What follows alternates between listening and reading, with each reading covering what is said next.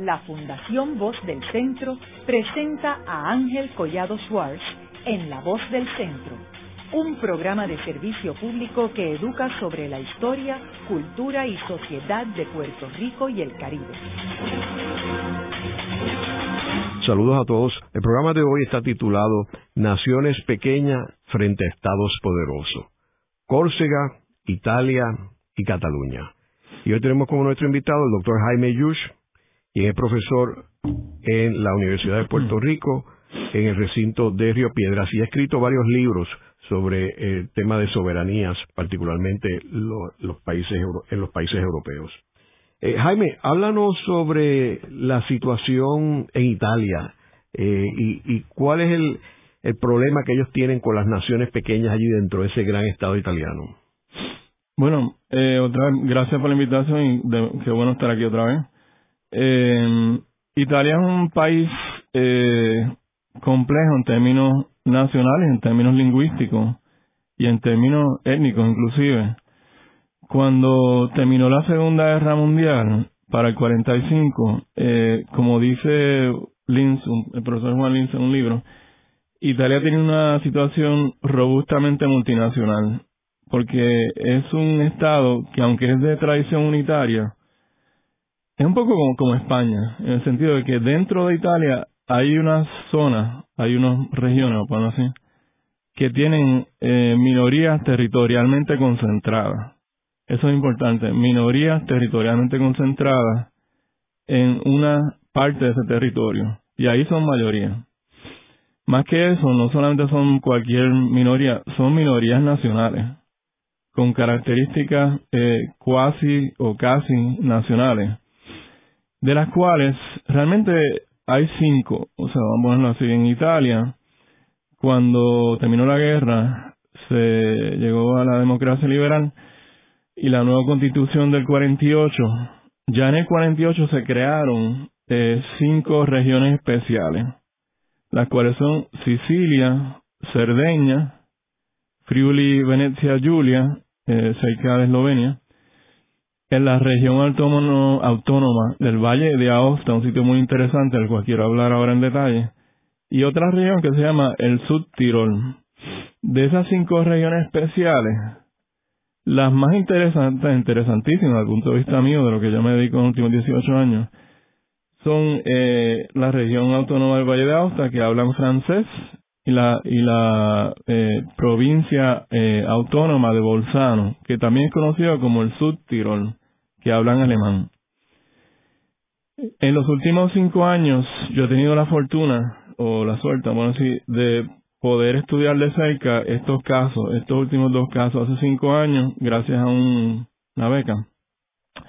Estuve medio año en estudiando estos dos casos, visitando haciendo entrevistas, eh, recogiendo información directamente allí, en ambos lugares, en Aosta y en Bolzano.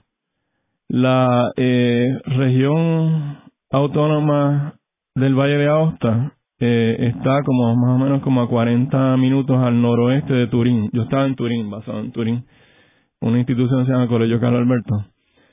Eh, en Aosta eh, se habla, en la ciudad de Aosta, que no es muy grande, pero es una ciudad bonita, se habla francés, un francés eh, estándar, o sea, parecido al francés de Francia.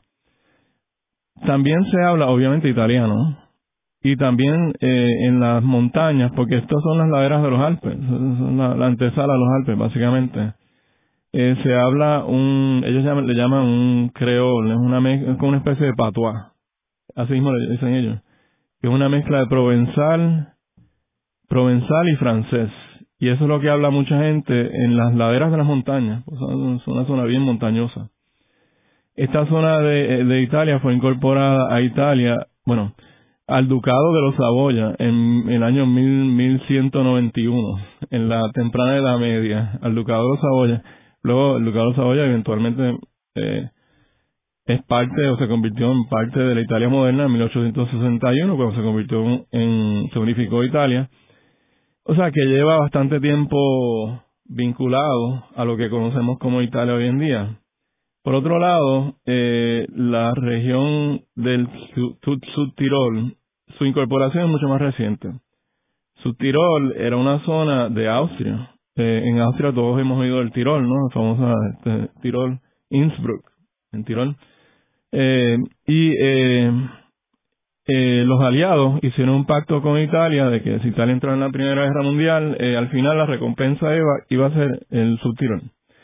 Terminó la Primera Guerra Mundial en 1918 y en el 19 y el 20 eh, Italia eh, se quedó con esa parte de Austria. O sea que fue un cambio muy dramático. Estas personas que vivían aquí, allí, hablaban alemán, ya para 1920 ya no eran austriacos, se convirtieron en italianos.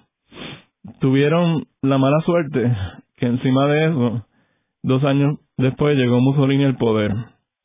Y ahí llegó una, un periodo bastante duro de asimilación forzosa, que se ha dado aquí, se dio aquí también en Puerto Rico, pero yo creo que allá fue todavía más, más fuerte ese periodo. Eh, se inventaron toponímicos en italiano, eh, por ejemplo, la ciudad de, de Bosen pasó a ser Bolzano, la ciudad de Merán llegó a ser, pasó a ser Merano. Incluso hasta los nombres, los apellidos de, las personas, algunos fueron italianizados. Se prohibió el uso del, del alemán en la enseñanza pública, en la administración pública. Así que el alemán pasó a ser un prácticamente un idioma proscrito y se usaba solamente en, el espacio familiar. Eh, luego de eso, eh, bueno, el, el, gobierno fascista de Mussolini eh, inició un periodo de migración interna, de enviar gente del sur de Italia a esa zona, de, a esa nueva, esa zona, al Tiro del Sur. Cosa de que no fueran tantos los que hablaran alemán y que hubiera más presencia de gente que hablaba italiano. Todo eso pasó eh, concluyendo con un proceso cuando Hitler ya está en el poder. Eh, Himmler, Himmler, el, el, el jefe de servicio secreto alemán, eh, pactó con Mussolini un proceso de, de migración en 1938, que bajo el cual eh, muchas de estas personas que viven en su Tirol se iban a mudar a Alemania nazi. Pero en eso empezó la parte fuerte de la Segunda Guerra Mundial y no se completó ese proceso, se acabó la guerra y ahí llegamos al 45 y el 48. Se llega a un periodo de democracia, ya hay una constitución en el 48 y se crea, eh, como dije, se crearon cinco regiones especiales en Italia, pero las dos que tienen eh, la característica más interesante, Valle de Aosta y Tirol del Sur. Eh, hasta el día de hoy yo diría que estas dos zonas de Italia, eh, sobre todo la Tirol del Sur, donde estuve varios meses, y estuve de, de nuevo eh, en julio del año pasado haciendo mi investigación, son dos ejemplos de autonomía exitosa autonomías no coloniales exitosas. Es un, son ejemplos de naciones pequeñas o casi naciones, vamos a decir, frente a estados grandes y poderosos, pero que han podido gestionar un grado de autonomía, un grado de autogobierno que no es colonial. Y yo creo que eso es una de las lecciones que hay que derivar, porque nosotros aquí, desgraciadamente, bueno, estamos ya hace bastante tiempo bajo un régimen colonial, y hasta le da un poco el mal nombre al concepto del autonomismo, lo que tenemos aquí.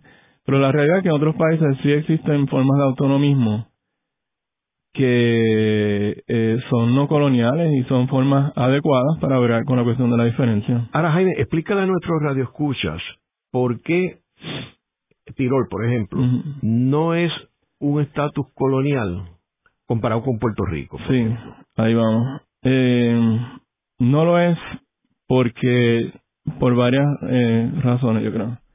La primera sería, yo creo, eh, eh, la, la simetría es positiva y no negativa.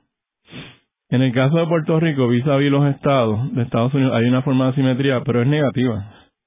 Porque hay menos poderes para Puerto Rico, en, bueno, obviamente, en la participación en la naturaleza de la ciudadanía, que es de segunda clase, en, en, en la relación está desigual del Congreso vis a vis eh, lo que es Puerto Rico, es una asimetría negativa. En el caso del Tirol del Sur, y Valle está también, pero vamos a hablar más de Tirol del Sur ahora, es una asimetría positiva, porque, como dije, son dos de las cinco regiones especiales de Italia y desde el 48 hasta el día de hoy tienen más poderes, tienen más privilegios, tienen más concesiones, aunque son regiones pequeñas, pero tienen más concesiones que muchas otras regiones llamadas ordinarias de Italia.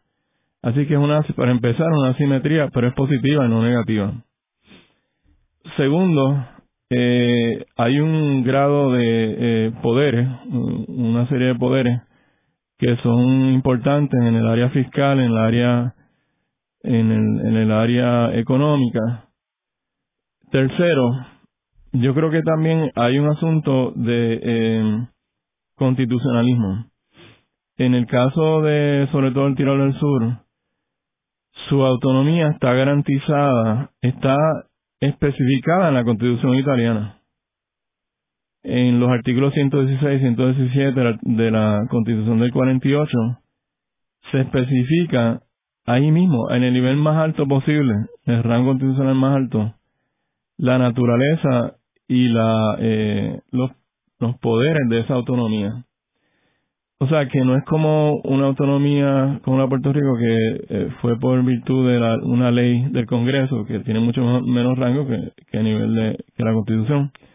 O sea, que eso le da unas garantías a esa autonomía. Esa autonomía eh, no se puede cambiar unilateralmente, no es fácil de cambiar. O sea, tiene unas garantías constitucionales para empezar esa autonomía que no tiene la de Puerto Rico.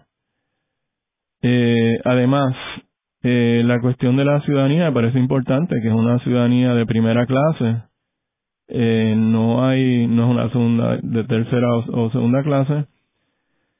Además de eso, yo creo que hay una cuestión de, ¿cómo decirlo?, de dignidad, de dignidad, y es que eh, por más poderoso que sea Italia y por más pequeño que sea el subtirón, eh, en el proceso, según ha evolucionado, porque esto ha cambiado bastante, del 48 para acá, eh, del 48 primero se especificó en, la Constitución estas estas regiones especiales, incluyendo las dos que estamos hablando. Eh, luego eh, se le otorgó un, un, o sea, el primer, en otras palabras, el primer estatuto de autonomía del Tirol fue en el 48, no era adecuado. Eh, subsiguientemente, eh, subsiguientemente en el 72 recibió un segundo auto, eh, estatuto de autonomía. Luego en el 2001 hubo en Italia unos cambios constitucionales importantes y se enmendaron eh, unas eh, leyes constitucionales. Y el efecto de eso fue crear una especie de tercer estatuto de autonomía de sus tirones. Así que esa es otra dimensión que es distinto a Puerto Rico y, lo hace, yo, yo creo, eh, una autonomía no colonial. Y es que no es contrario a Puerto Rico, que es estático y no se mueve. Allí ha habido mucho movimiento, mucha evolución y la tendencia es a más descentralización, a más poderes, a más eh, respeto para la región eh, pequeña, para la nación pequeña, vis a vis el Estado central poderoso que es Italia. Ahora, Jaime, ellos también participan en el gobierno central, ¿correcto? En el Parlamento. Sí. Eh, Entonces, continuando con el listado, eh, otra razón por la cual yo creo que no es colonial es que sí, hay plena participación en el Estado central a través de lo, de lo que votando por el Parlamento italiano, participando plenamente. Eh, es importante, como, como dice Stefan Illins, hay, hay voz, hay confianza, hay eh, participación eh, y hay respeto. Eh, y yo creo que eso enmarca una autonomía no colonial. Eh, lo de la evolución es importante y eso eh, eh, hay que recalcar eso, que ha sido un lugar que en 70, 80 años ha tenido tres estatutos de autonomía. Y cada vez que ha habido un cambio es hacia más dignidad para esa nación pequeña, más eh, reconocimiento y eso contrasta, ¿verdad?, con la situación de Puerto Rico que del 52 para acá prácticamente no se ha movido mm, tres metros el, el Estado Libre Asociado. Jaime, y esto, estas regiones del Tirol, ¿ellos evalúan o han considerado eh, eh, independizarse, como por ejemplo San Marino, que, que está en el mismo centro de Italia y es un país soberano? No, eh, o sea, si puedo hablar de eso en detalle. Eh, como dije, yo, bueno, me alegro que hayamos empezado con estos dos casos porque como estuve, he tenido experiencia personal de, investigación. Eh, fíjate, en la, eh, voy a hablar de las dos regiones. Empezando por el Valle de Aosta, que no, que lo mencionamos al principio. De Aosta, eh, igual que el Subtirol, es una región especial con todo lo que todo lo que dije para el Subtirol aplica al de Aosta. O sea, está constitucionalmente enraizada su autonomía, ciudadanos de primera clase, participación, voz, dignidad y poderes. Y también ha evolucionado hacia no hacia la recentralización, hacia la descentralización. Cuando uno está en la ciudad de Aosta, una de las cosas que uno nota es que eh, hay muchas plazas allí y muchas calles que con el nombre Emil Chanu. Eso, esto es una anécdota.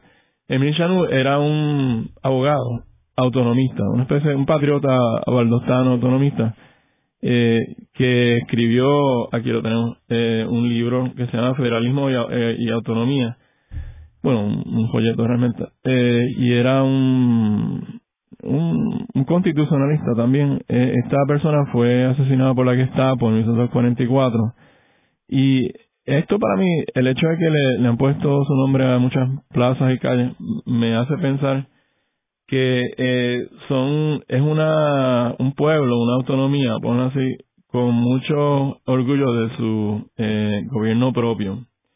Y eh, desde el 48 para acá, en esa región, lo que ha dominado políticamente es el autonomismo. Igual que aquí también por muchos años el autonomismo dominó.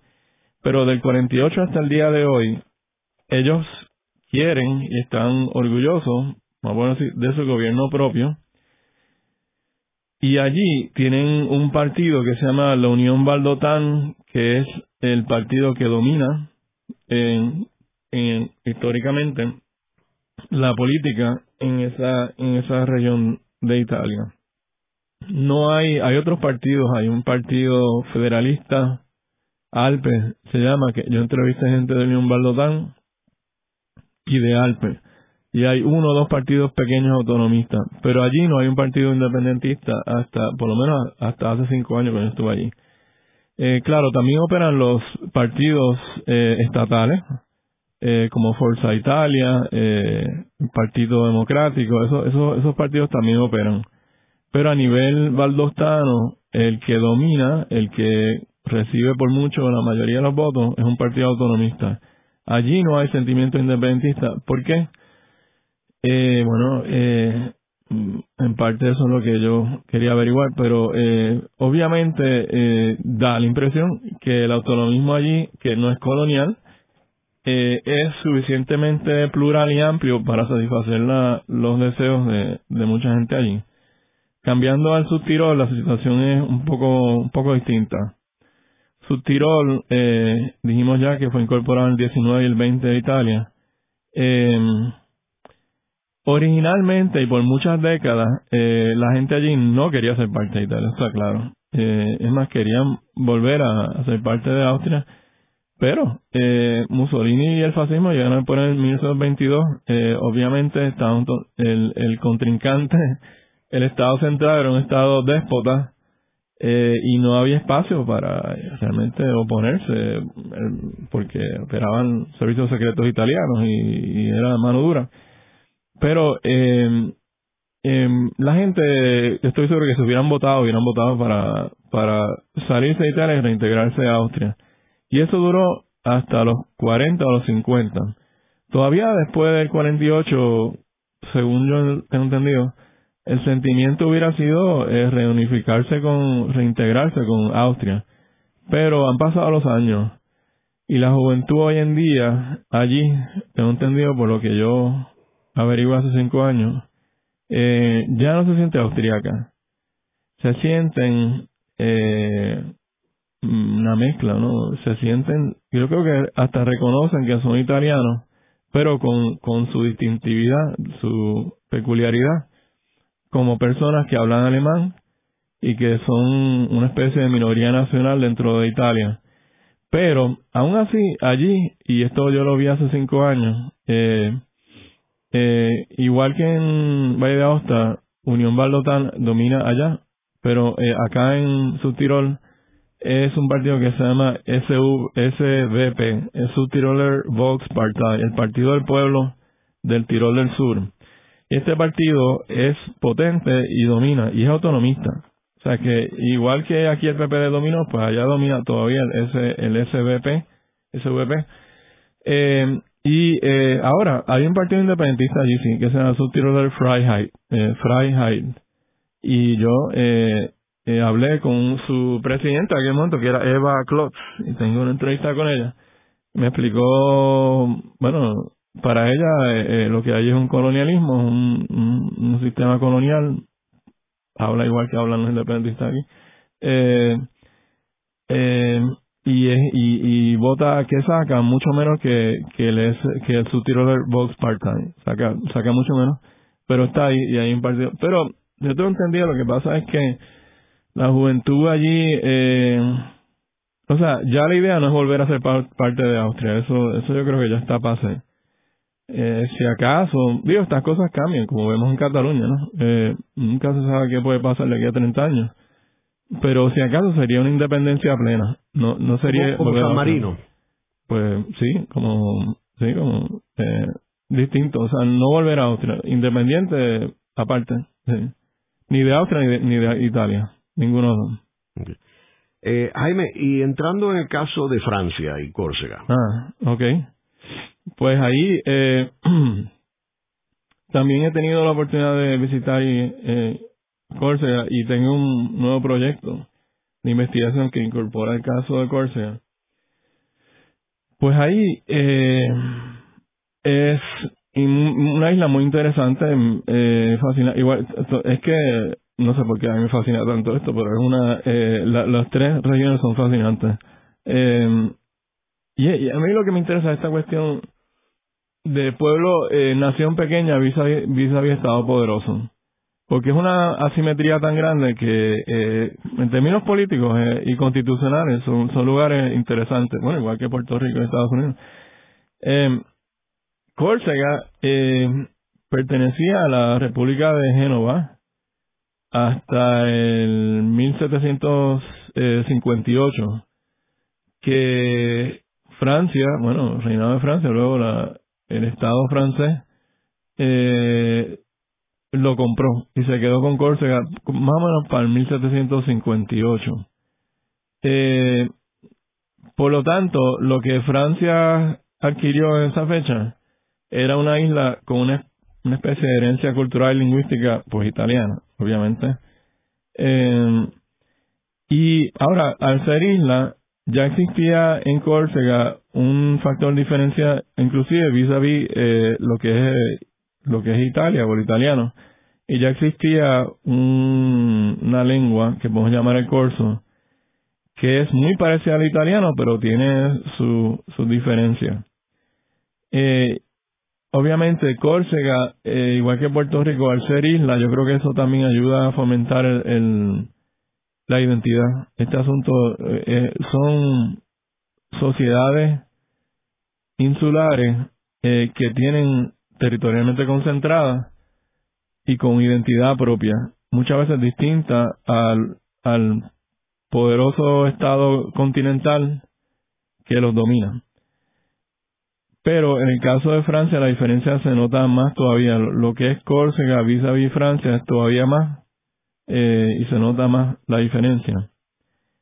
Eh, hay una, eh, desde entonces, desde que Francia adquirió Córcega, eh, hay varios factores.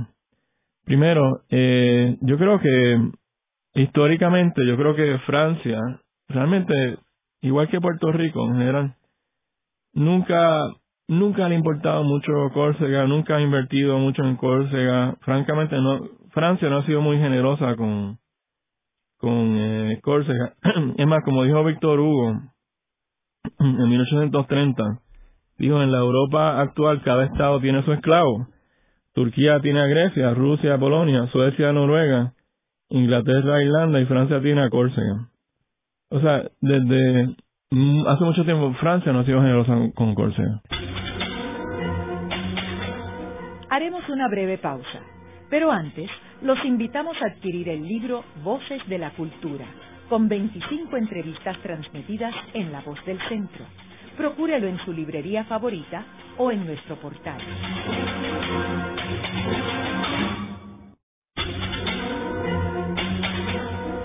Continuamos con la parte final de La Voz del Centro con Ángel Collado Schwartz. Pueden enviarnos sus comentarios a través de nuestro portal www.vozdelcentro.org. Continuamos con el programa de hoy titulado Naciones pequeñas frente a estados poderosos. Córcega, Subtirol y Cataluña. Hoy con nuestro invitado, el doctor Jaime Yush, quien es profesor en la Facultad de Humanidades de la Universidad de Puerto Rico en el recinto de Río Piedras y que ha escrito varios libros sobre el tema de las soberanías eh, europeas.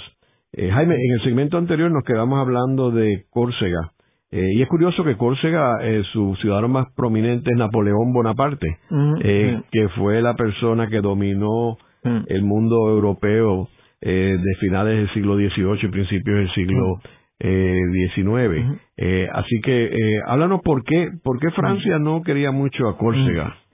Sí, lo de Bonaparte es curioso porque su familia venía de la Toscana originalmente, de apellido Bonaparte, porque vi una exhibición sobre eso una vez en, en, en, Florencia. Y, eh, pero nació a tiempo para convertirse en ciudadano francés. Eh, y eh, pero no, no, históricamente eh, el, el Estado poderoso de Francia con la pequeña isla de Córcega no ha sido generoso. Córcega tiene un tamaño un poquito más grande que Puerto Rico, un poquito más grande. Córcega, eh, sin embargo, es bien, todavía más montañoso que Puerto Rico. Es bastante, tiene unos picos altísimos. Igual que, para hablar de geografía un minuto, eh, igual que tiene unas playas preciosas, igual que, en eso se parece a Puerto Rico. Tiene unas playas preciosas, eh, y, y, en el verano calienta, calienta eh, la temperatura, el agua menos pero tiene unos picos altísimos y los europeos van a Córcega mucho a hacer senderismo. Eh, van para dos cosas, para el senderismo en las montañas y para la, las playas, igual, igual que aquí. Eh, yo creo que es una historia de el típico caso de Estado central poderoso y grande vis a vis eh, minorías eh, nacional territorialmente concentrada en la periferia, porque está en la periferia de Francia literalmente, y pobre. Eh, históricamente, eh, Córcega ha sido una de las zonas, si no la zona más pobre de Francia, hasta el día de hoy. Dos terceras partes, ya para el 58, de este 1958, dos tercios de los corsos vivían fuera de la isla. ¿Se parece a Puerto Rico también? Que ha habido un proceso que ahora mismo eh, más descendientes puertorriqueños viven fuera de Puerto Rico que, los que viven en la propia isla. ¿Y por qué han salido? Porque simplemente allí no hay desarrollo económico, allí no hay medios para sostener una población grande. Hoy en día la población es solamente 320 mil habitantes. Eh, pero hasta el día de hoy es una de las zonas más pobres de, Francia. Eh, yo creo que es un poco de la arrogancia francesa eh, mezclado con el centralismo francés. Eh, Francia, eh, jacobinismo, ¿no? Centralismo es la, la cuna del integracionismo republicano en Europa. Eh, tiene una, para la visión francesa centralista, y yo creo que hay poco interés en esas periferias, sobre todo estas periferias que tienen características lingüísticas culturales y prácticamente nacionales distintas a, a la mayoría de Francia. Una cosa muy interesante y que es lo que debemos hablar ahora es lo que está pasando en Córcega desde el año pasado para acá. Porque hay, se está moviendo la situación en Córcega y esto es notable. eh, quizá lo que hemos de empezar por decir es que eh, ya para el año pasado, en diciembre 10 del año pasado, eh, se votó en Córcega, eh, allí eh, hay una asamblea regional y recientemente eh, hubo un cambio en la ley, en la ley francesa, y antes Córcega estaba dividida en dos partes, eh, eh, la parte alta, la parte baja, norte y sur. Se reintegraron ambas partes y ahora es una colectividad territorial única, como dicen allá. Y hay un parlamento mm, mm, pequeño, creo que son 61, son entre 61 miembros en el parlamento, pero existe ese parlamento y se votó el 10 de diciembre del año pasado. Para esa votación eh, resulta que eh, se unieron dos partidos. Uno es eh, Córsica Libera, que es un partido independentista, y FEMUA Córsica, que es un partido autonomista. No hay problema, se unieron, eh, cosa que aquí tampoco se ha logrado. Pero se unieron autonomistas independentistas bajo el mismo techo político y esa entidad se llama PA Córcega, que, quiere decir por Córcega. La entidad que, entonces esa entidad política, ese partido político, ganó las elecciones de diciembre pasado eh, por mucho, con casi 57% del voto, eso, es considerable, y consiguieron mayoría absoluta en ese Parlamento Corso con 41 escaños de 65, algo así creo que son eh, o 61. Eh, em, o sea que es una situación nueva. Primera vez en la historia de Francia de Córcega, tienes, esta es la primera vez en la historia de Francia y Córcega que hay un gobierno nacionalista en poder, en el poder allí. Y esto sí que es algo nuevo. Y eh, nosotros, y nosotros interesados en la política, eh, nos debe de debemos estar pendientes de qué está pasando allí Obviamente es un cambio. ¿Y qué quiere el nuevo, el nuevo eh, gobierno nacionalista de Córcega? ¿Qué es lo que quiere? Bueno, eh, debemos decir también que constitucionalmente Córcega no está en una situación tan favorable como los dos casos que acabo de mencionar, Subtirol y Valle de Aosta. En ese sentido, aunque yo considero que Córcega es una autonomía no colonial, pero paradójicamente, sí, Francia ha sido eh, tradición liberal democrática, pero de nuevo, con una cierta eh, negatividad hacia Córcega. Eh, y Córcega eh, ha tenido problemas de reconocimiento vis a vis Francia. Francia no quiere, en la cuestión lingüística, no quiere la cooficialidad por ejemplo, tengo entendido que en la universidad en Corte, hay una universidad, Corte es como el Lares ellos, porque Corte está en el medio, eh, en las montañas, en un pueblo chiquito, y allí hubo una especie de breve república eh, por 10 años con un patriota ya se llama Pascuale Paoli, pero también es, el lugar donde está la única universidad en Córcega, Corte, y allí la universidad se puede enseñar la lengua corsa, pero ni siquiera en, este enclave nacionalista el corso puede ser lengua vehicular en la enseñanza. Así que una de las hay como tres, tres o cuatro reclamos del nuevo gobierno corso, por lo que yo he podido ver. Primero es piden que a nivel constitucional se reconozca la peculiaridad de Córcega y eso y eso es decir mucho. Fíjate que hasta el punto en Italia eso ya se logró. Ya dijimos que en el 48 la autonomía de Valle de Aosta y Tiro del Sur está reconocida y garantizada como regiones especiales. Eso ya está en la Constitución italiana. En Córcega, este nuevo partido que ganó, nacionalista en, en Córcega, una de sus peticiones, uno de sus reclamos, es que a nivel constitucional se reconozca la especificidad, la particularidad de Córcega. Eso no va a ser fácil. Segundo, también piden la cooficialidad del idioma corso vis a vis el francés, que tampoco va a ser fácil.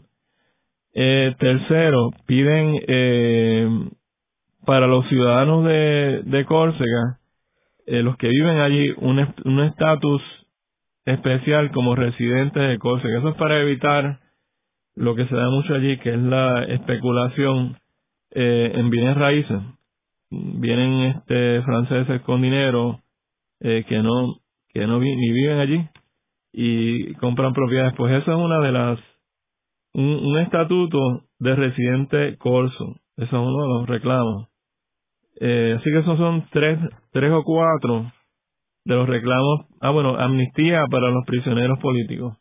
Que bueno, algunos sí, algunos son prisioneros políticos, algunos sí hubo un, ha habido instancias de, de, bueno, violencia, pero en el fondo, pues sí, son prisioneros políticos. Así que esos son cuatro los reclamos del, del nuevo gobierno corso. Ahora, el problema es Francia. Vamos a ver, vamos a ver qué, qué ha dicho el gobierno francés sobre todo esto. Y claro, esto, esta situación está evolucionando semanalmente prácticamente, así que hay noticias ahí toda la semana. Pero eh, el nuevo gobierno corso se instaló en enero de este año. Ya dijimos, con mayoría absoluta en el Parlamento corso, eh, y es una coalición entre autonomistas e independentistas. Eh, uno de los líderes se llama Simeoni y el otro que es Talamoni, son los apellidos de ellos. Emmanuel Macron eh, estuvo de visita en, Córcega, eh, también una novedad, el presidente francés estuvo de visita, nuevo también, hace como dos meses, más o menos. ¿Qué dijo Emmanuel Macron? Estuvo como tres días allí a ese nivel, o sea, reconoce que, que este se le puede volver en, otro Cataluña. así que Macron fue para allá. ¿Y qué dijo Macron? Y de nuevo, esto, esto puede haber cambiado, pero estoy informando lo que pasó hace dos meses. Por un lado, Macron dijo, abrió la puerta a que la constitución francesa ¿eh? recoja la singularidad de Córcega. Con un poco de ambigüedad, pero eso dijo. Ahora, sin embargo, rechazó tajantemente la cooficialidad de la lengua francesa, de la lengua corsa, quiero decir, o el estatus especial de residente de Córcega. O sea, que sí dijo de manera un poco ambigua que quizás sería posible una mención en la Constitución francesa de la especificidad o peculiaridad de Córcega, pero eh, las otras tres no. Dijo lo siguiente también. Prometió desarrollo, que le hace falta, ¿no? Más desarrollo económico para Córcega eh, como punta de lanza de la política francesa en el Mediterráneo, descartó también cualquier medida de gracia con los presos corsos. O sea, que básicamente de tres de cuatro ya los rechazó. Tres de las cuatro peticiones ya las rechazó Macron. ¿Y qué va a hacer entonces el gobierno nacionalista? Ahí, bueno, vamos a ver en los próximos meses. Eso, esto es reciente, esto hace dos meses. Ahora, Jaime, ellos tienen, igual que su Tirol, ellos participan en el gobierno nacional, tienen representación, igual que las islas en el Caribe, la Guadalupe. Interesante, Guadalupe, la Guinea Francesa y Martinique, las tres participan, sí. O sea que en realidad no es una situación colonial como el caso de Puerto Rico. No, no lo es. Eh, eh, aunque Víctor Hugo ya dijo en 1830 que, que Córcega era el esclavo de, Francia y Francia no ha sido generoso con Córcega, pero nosotros aquí en Puerto Rico teníamos una situación colonial eh, hasta peor que la que tiene Córcega con Francia. Lo otro que vemos es, esto de, la evolución, ¿sabes? Eh, en, en, en Córcega la política ha evolucionado. Eh, ya vemos que por primera vez en la historia tiene un partido nacionalista en el poder, se, unieron dos tendencias, autonomistas e independentistas.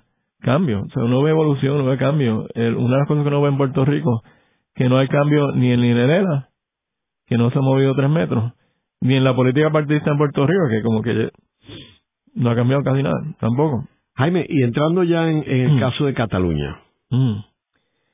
eh, que eso sí ha evolucionado eso sí recientemente. Eh, bueno, ahí es, es otro caso más. Eh, eh, un, último pensamiento sobre Córcega antes de entrar en, Cataluña. Eh, este asunto de eh, Córcega, em, eh, es, muy, es muy importante entender que uno de los problemas que enfrentan minorías como esta es la naturaleza del Estado central. Porque no es lo mismo tú tener al frente eh, Gran Bretaña o Inglaterra, tú tener al frente Italia, Francia, Estados Unidos o España. Cada uno de estos estados centrales es muy distinto. Cada uno de estos estados centrales utiliza históricamente una estrategia como distinta.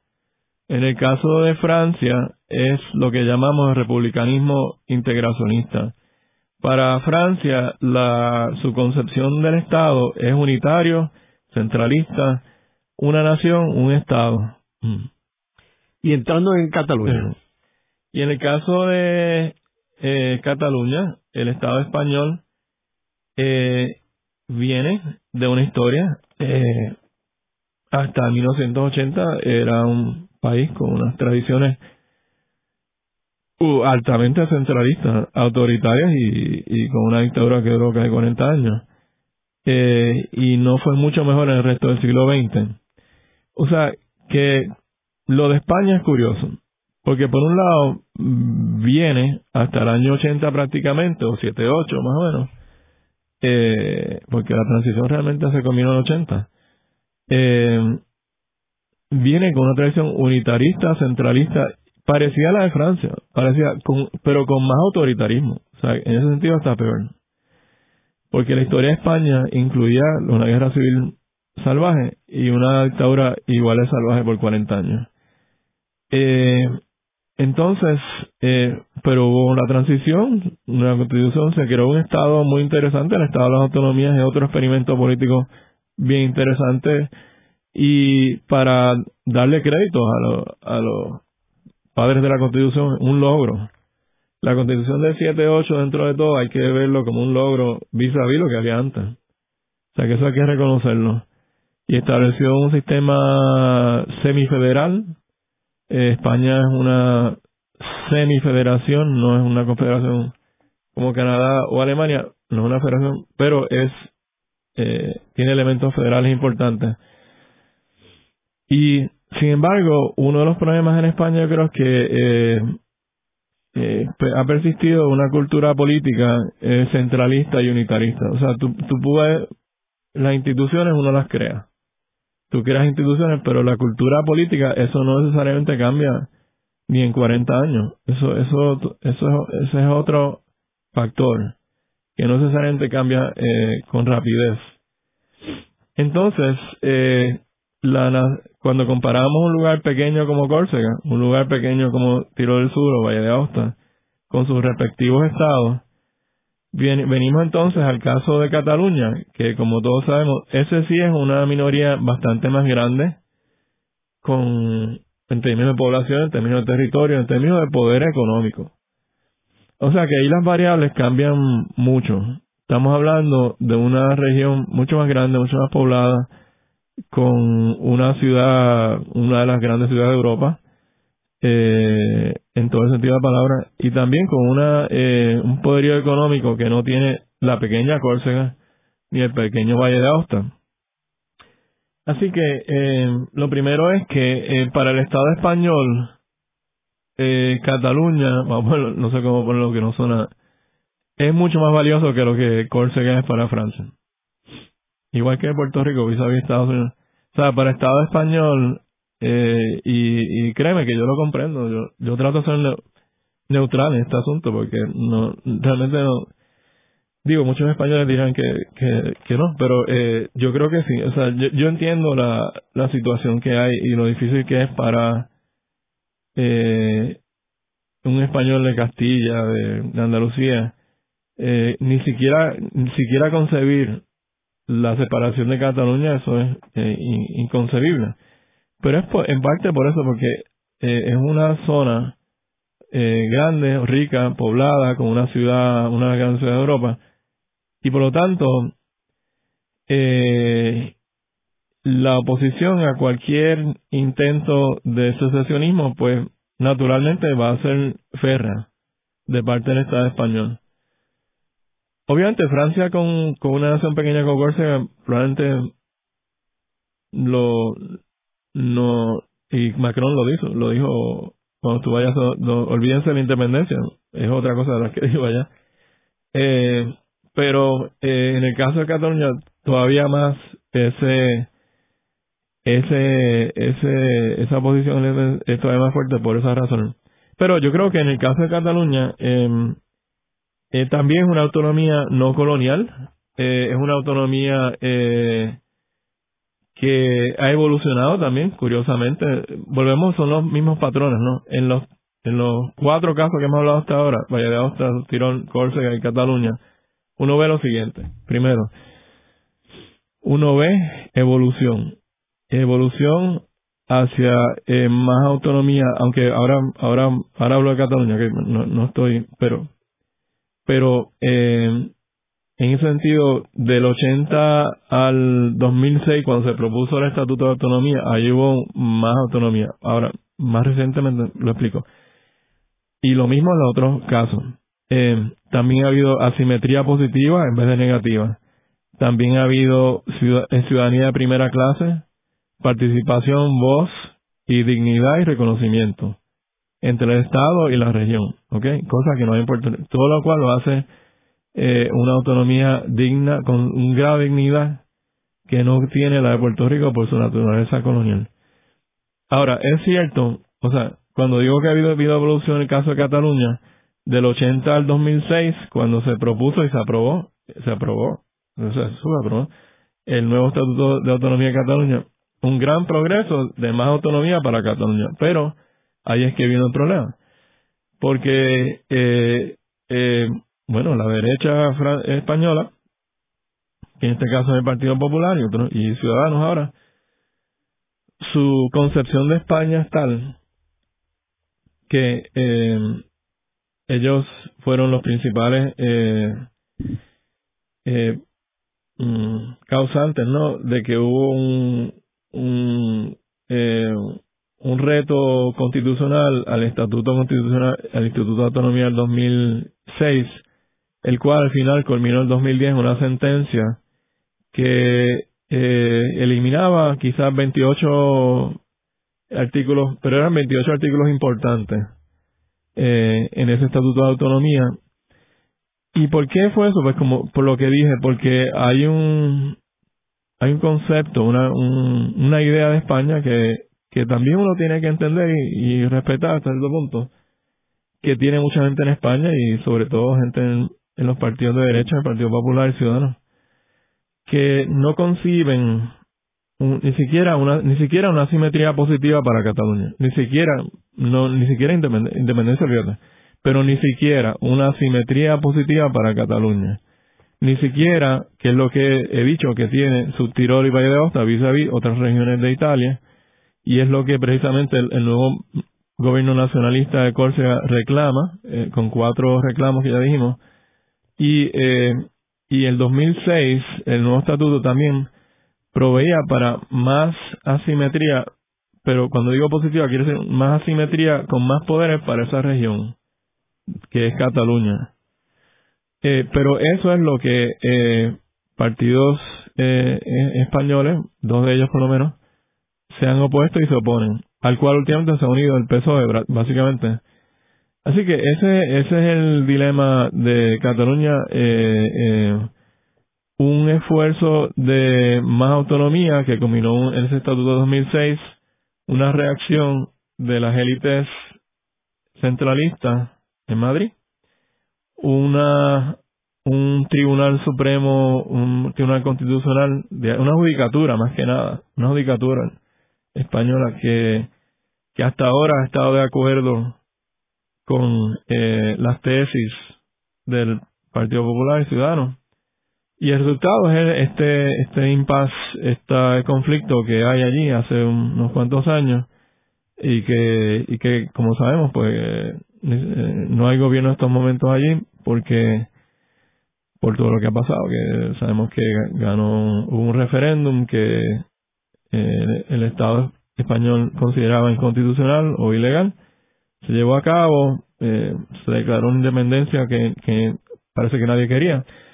Pero la, la cosa es que se ha, está en prisión seis, siete, ocho este, políticos catalanes, eh, uno de, y varios de ellos fuera en el llamado exilio. En el programa de hoy hemos discutido eh, tres naciones pequeñas frente a países y estados poderosos, eh, vemos como eh, interesante que los tres eh, son estatus que están en evolución y dinámicos, no están estáticos como el caso de Puerto Rico, donde el Congreso es el que tiene poderes plenarios y determina todo lo de Puerto Rico. Ese no es el caso porque ellos participan en los parlamentos. Vemos como el caso de Subtirol, que, que es un área bien pequeña de Italia, ellos han podido eh, más o menos eh, manejar su relación con Italia. En caso de Córcega no, eh, que vemos ahora, como hemos discutido aquí, la situación de un partido nacionalista. Y en el caso de Cataluña es el más complicado porque esa zona es la zona más importante de España desde el aspecto económico que no es el caso de Córcega ni Subtirol, mm. y que la maquinaria económica de España está en, Cataluña, y donde hay un impasse ahora eh, donde van a tener que buscar alguna solución eh, a este problema de Cataluña. Eh, lo importante es que los tres están en una posición muy superior a la que está Puerto Rico, que es un estado colonial que precisamente con la ley promesa ha estado para atrás en vez de para el frente. Gracias, Jaime.